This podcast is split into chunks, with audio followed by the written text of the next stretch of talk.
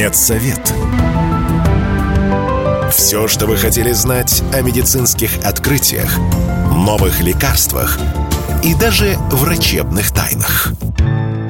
Здравствуйте, в студии Вероника Борисенкова в эфире программы «Медсовет». Будем говорить о медицинских открытиях, новых лекарствах, врачебных тайнах, узнаем последние новости из мира медицины, неизвестные факты об известных болезнях и, конечно, будем общаться с экспертами и врачами. Здоровые новости. Ожидаемая продолжительность жизни в России у женщин на 6 лет выше, чем у мужчин, заявил глава Минздрава Михаил Мурашко. Также, по его словам, в возрасте 18 лет показатели смертности среди российских женщин и мужчин практически одинаковые. Но к 30 годам и старше разница значительно возрастает и порой становится двукратной.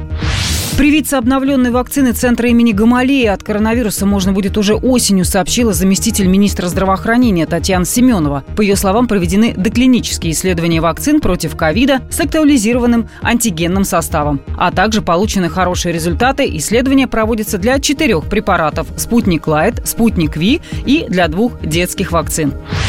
Ну а тем временем Роспотребнадзор предложил отменить анкетирование о коронавирусе для прилетающих в Россию из-за рубежа. Также проводить выборочное тестирование на ковид планируется только среди тех, кто прибыл на территорию России из стран, где отмечено ухудшение эпидемиологической ситуации. В настоящее время выборочное тестирование может быть проведено на рейсах из любых стран. По итогам прошлого года продажи препаратов для медикаментозного аборта и экстренной контрацепции в России подскочили на 50-60%. Это пишут СМИ со ссылкой на представителей отрасли. По их данным, общий объем потребления таких препаратов почти полтора миллиона упаковок. То есть рост по сравнению с 2021 годом достиг 60%. Эксперты отмечают, что прошедший год продемонстрировал рекордный объем потребления таких э, средств, а сопоставимые показатели фиксировали только в 2018 и 2020 годах. Британские ученые обнаружили новую разновидность психического расстройства – высокофункциональную депрессию. Люди, подверженные этому заболеванию, могут нормально работать и даже выглядеть благополучно, но при этом они перестают радоваться жизни. Хороший аппетит, занятия спортом и любимые занятия остаются в жизни, но они не приносят удовольствия. Человек может выспаться, но не чувствовать себя отдохнувшим. Общение с окружением тоже есть, но при этом человек замкнут в себе, а достижения не приносят радости.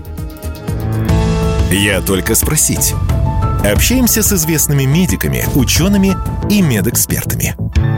В эфире программа «Медсовет» в студии Вероника Борисенкова. По данным Всемирной организации здравоохранения, среди эндокринных нарушений заболевания щитовидной железы занимают второе место после сахарного диабета. И при этом, по статистике, прироста числа таких заболеваний в мире составляет 5% в год. В чем причина, ли выход, насколько эти цифры достоверны? Вот обо всем этом поговорим сегодня с моим гостем, врачом-эндокринологом, профессором, доктором медицинских наук, зав. кафедры эндокринологии медицинского университета Сеченова Валентином Викторовичем Фадеевым. Валентин Викторович, ну, сначала давайте простыми словами, потом к цифрам вернемся. Зачем нужна щитовидная железа, где она расположена и в чем ее основные функции? Ну, это очень крупная эндокринная железа, расположена на шее, доступна прощупыванию, причем и в норме в том числе. От того, что она так поверхностно расположена, она очень сильно страдает, потому что ее всякие норовит паузировать. Если бы она была где-нибудь там в забрюшинном пространстве, этого бы никто так часто не делал, но тем не менее это создает дополнительные проблемы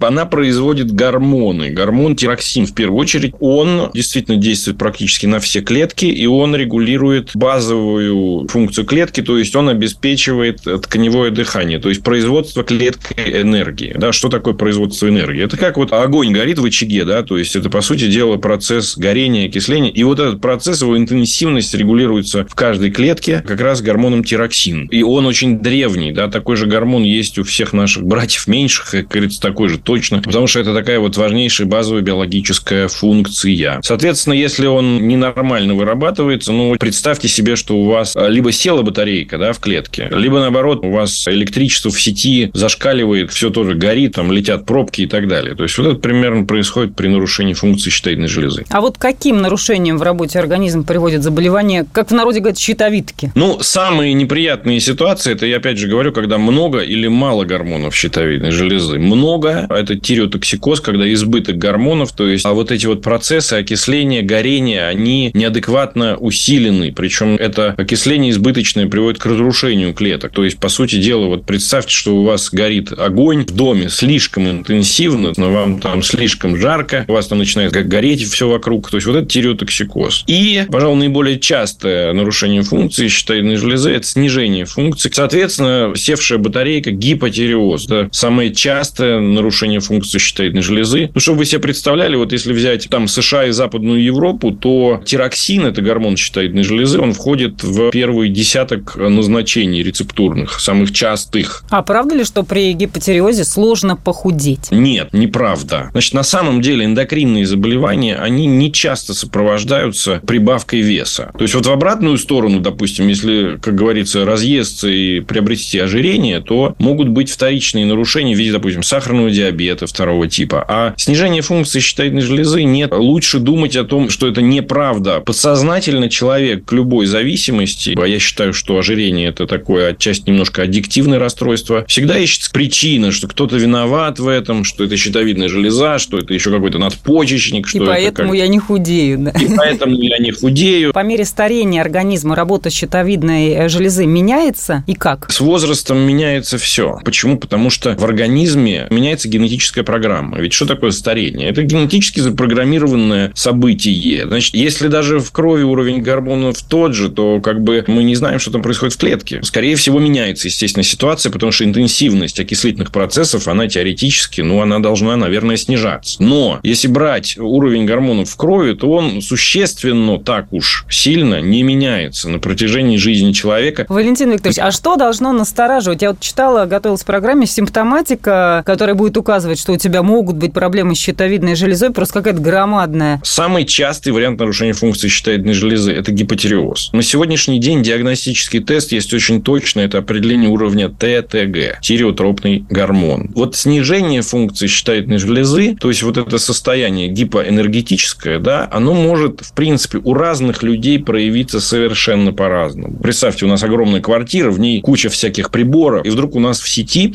чуть-чуть снижается напряжение электричества. Значит, в каждой квартире, в принципе, это проявится немножко по-разному. У одного стиральная машина вырубится, допустим, у другого что-то еще произойдет. Мы очень индивидуально реагируем на вот это гипоэнергетическое состояние. Поэтому смотрите, симптомы снижения функции щитовидной железы очень неспецифичны. Грубо говоря, ну, если я сейчас начну их перечислять, то наши дорогие радиослушатели, особенно если это, как говорится, 50 плюс, практически стопроцентно обнаружат у себя хотя бы один симптом. Но те ситуации, которые требуют оценки функции щитовидной железы, очевидно. Это нарушение менструального цикла. Это вообще, в принципе, какая-то гинекологическая патология. Это большинство, ну, я бы так сказал, сердечников. Практически все пациенты сердечно-сосудистой патологией, им нужно определять функцию щитовидной железы. Все пациенты с сахарным диабетом тоже им нужно определить ТТГ. Это действительно депрессивные расстройства, но, понимаете, вот сейчас скажу, но это 20% населения. Скажем так, если вы ощущаете, дорогие мои, что у вас есть основания обратиться к врачу, то в числе прочих тестов определение функции щитовидной железы ТТГ. Это, в общем, тест простой, он не безумно дорогой, его делают во всех практически лабораториях. Но и симптомы избыточной функции, они, как правило, очень яркие. Редко кто-то, ну, скажем так, ходит с ними долго по миру, потому что это действительно сердцебиение, это снижение веса ненормированная, выраженная слабость. Вообще в эндокринологии гиперфункция вообще эндокринной железы, она, как правило, протекает более бурно. А если ничего не беспокоит, то в рамках некой такой диспансеризации для себя самого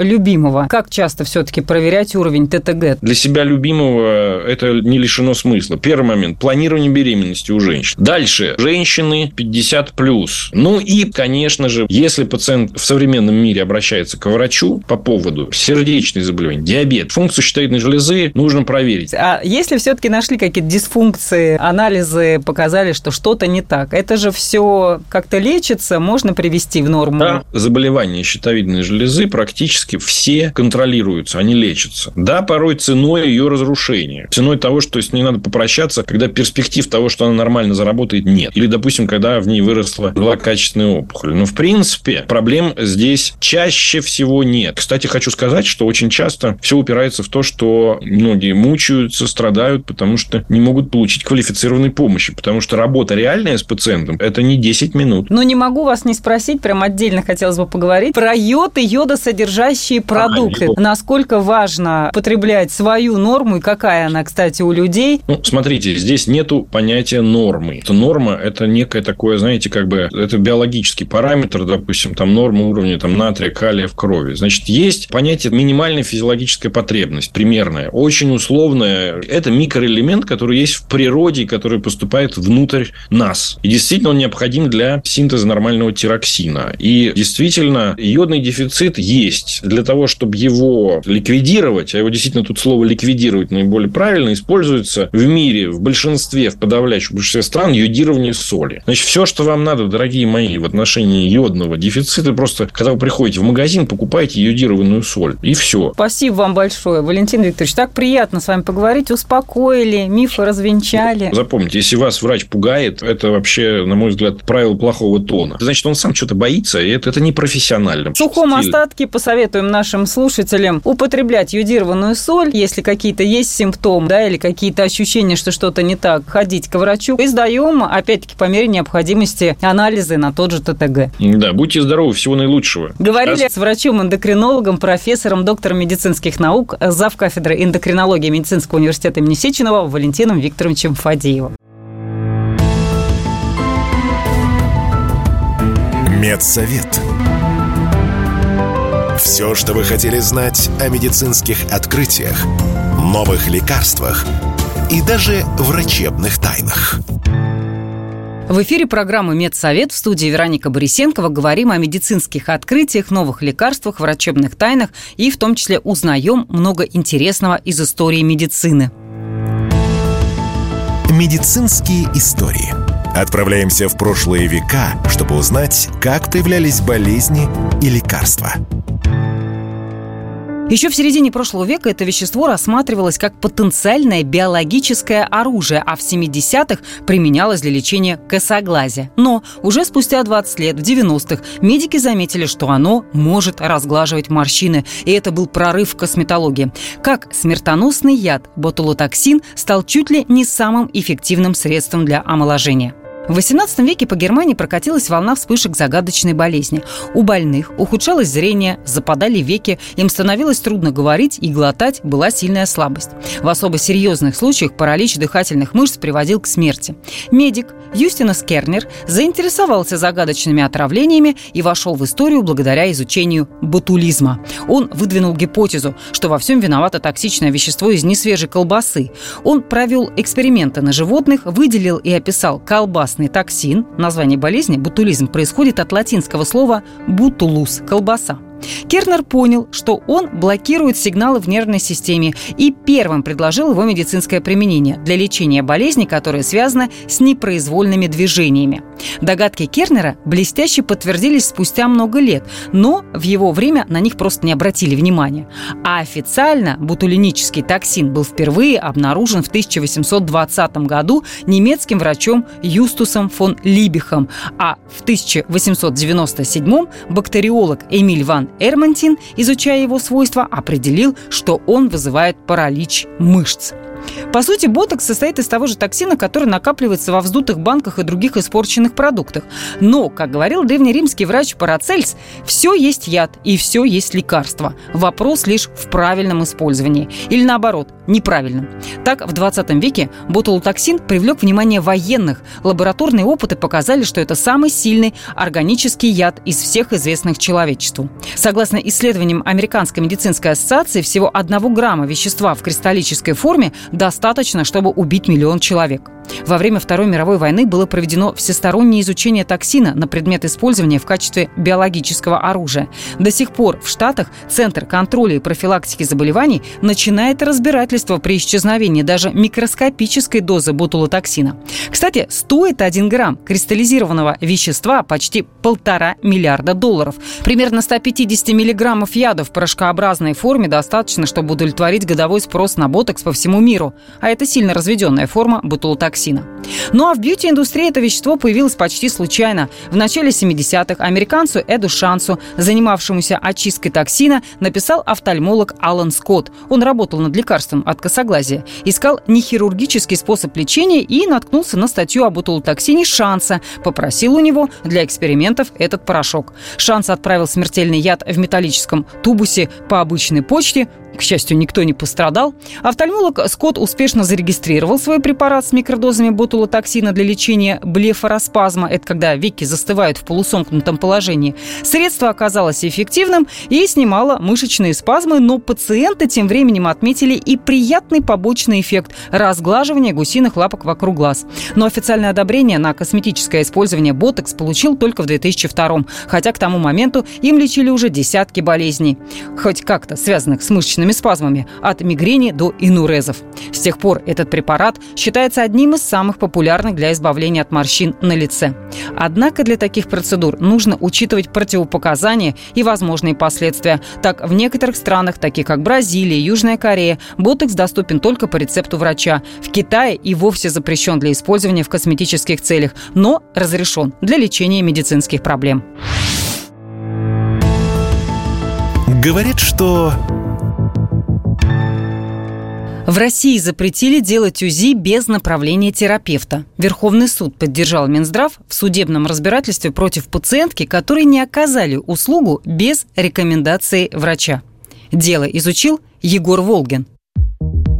Верховный суд России запретил делать УЗИ без направления терапевта. С заявлением в суд пришла девушка, которой отказали в проведении процедуры без направления лечащего врача. Пациентка посчитала это ущемлением своих прав и обратилась к адвокатам.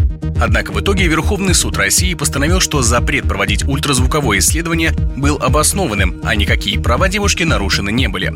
Истица была уверена также, что подобное решение ограничивает конкуренцию в области оказания услуг. Однако юристы уверены, что обращать внимание нужно было не на это, а на некачественное оказание медицинских услуг. В таком случае у нее было бы больше шансов выиграть дело. Уверенность в этом радио КП высказала медицинский адвокат Ирина Гриценко.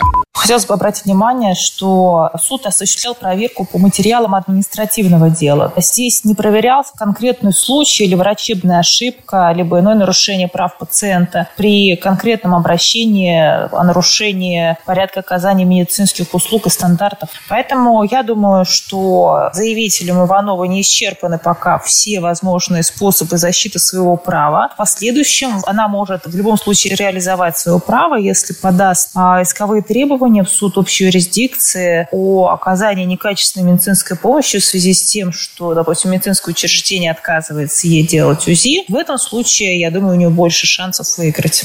Подобные медицинские нормы, конечно, нужны для поддержания уровня оказываемых медицинских услуг, уверены эксперты. Однако порой эти нормативы переходят границы разумного. Впрочем, на любые перегибы законов есть свои методы их обхода, рассказал Радио КП президент Лиги защитников пациентов Александр Саверский. Это прямое требование закона. То есть никакая специализированная помощь без направления терапевта не оказывается. Вопрос стоит даже в том, когда, например, вы стоите на учете у эндокринолога, вопрос идет, а нужно ли каждый раз, попадая к эндокринологу, идти к терапевту, вот до чего как бы дорос прогресс. Какие-то частные центры сейчас делают, когда вы приходите и говорите, я хочу УЗИ, вы можете об этом даже не знать, но у вас там будет направление терапевта. То есть оно просто будет входить в цену вот этого УЗИ, которое вы уже делаете. Поэтому, ну, нелепость законов всегда обходится какими-то способами. Ранее в ряде СМИ появилась информация, что в России могут разрешить делать платно те обследования, показания к которым терапевт не видит, а значит и не дает направления. Однако в Минздраве информацию опровергли и заявили, что все виды медпомощи, в том числе экстренная, неотложная и плановая, будут и дальше оказываться бесплатно в рамках программы госгарантий. Егор Волгин, Радио КП. А мы продолжаем. Это программа «Медсовет». Все самое важное, интересное и неизвестное из мира медицины. А еще здесь можно получить советы и рекомендации от специалистов, не записываясь на прием. Без рецепта. Советы врачей, как сохранить свое здоровье и иммунитет.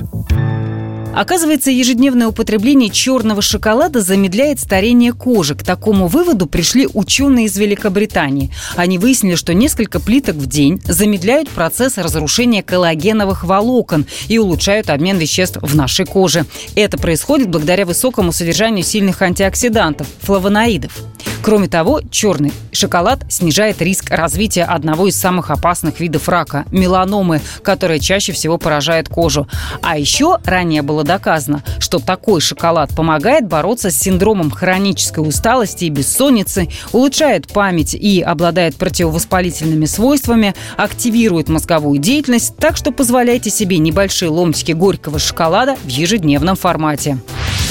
А включение в ежедневный рацион фисташек может помочь в борьбе с гипертонией. Ученые напоминают, что они содержат аминокислоту L-аргинин, которая в организме превращается в оксид азота. Это вещество играет ключевую роль для расширения сосудов, что помогает уменьшить давление. Необходимое количество шагов для улучшения здоровья оказалось намного ниже, чем все думали. Давно известно, что для поддержания тела и организма в тонусе нужно в идеале проходить 10 тысяч шагов. Но на самом деле риск опасных состояний здоровья, вне зависимости от причины, снижается с каждыми дополнительными 500 тысяч шагами. Даже 3967 шагов в день существенно улучшает состояние и физическую форму, а 2337 снижает риск фатальных фатальных сердечно-сосудистых заболеваний. При этом ученые не нашли верхнего предела, так как польза от ходьбы продолжала расти вплоть до 20 тысяч шагов в день. Ученые из США назвали кофе, музыку и приятные запахи хорошими помощниками в борьбе со стрессом. Они влияют на мозг и вызывают состояние, связанное с пиковыми способностями к познанию. Наиболее эффективное воздействие оказывает энергичная и знакомая мелодия. Далее по эффективности кофе, а завершает топ – приятные запахи. Но специалисты рекомендуют не включать любимую песню на полную громкость во время рабочей деятельности. Резкие громкие звуки перегружают нервную систему. Кстати, для исследования специалисты использовали программу «Анализируя регулирующую активность мозга. Не исключено, что в ближайшем будущем эта технология поможет людям справляться с негативным влиянием повседневных стрессов на память, концентрацию и мышление. С вами была Вероника Борисенкова и программа «Медсовет». Не болейте и будьте здоровы! Медсовет. Все, что вы хотели знать о медицинских открытиях, новых лекарствах – и даже врачебных тайнах.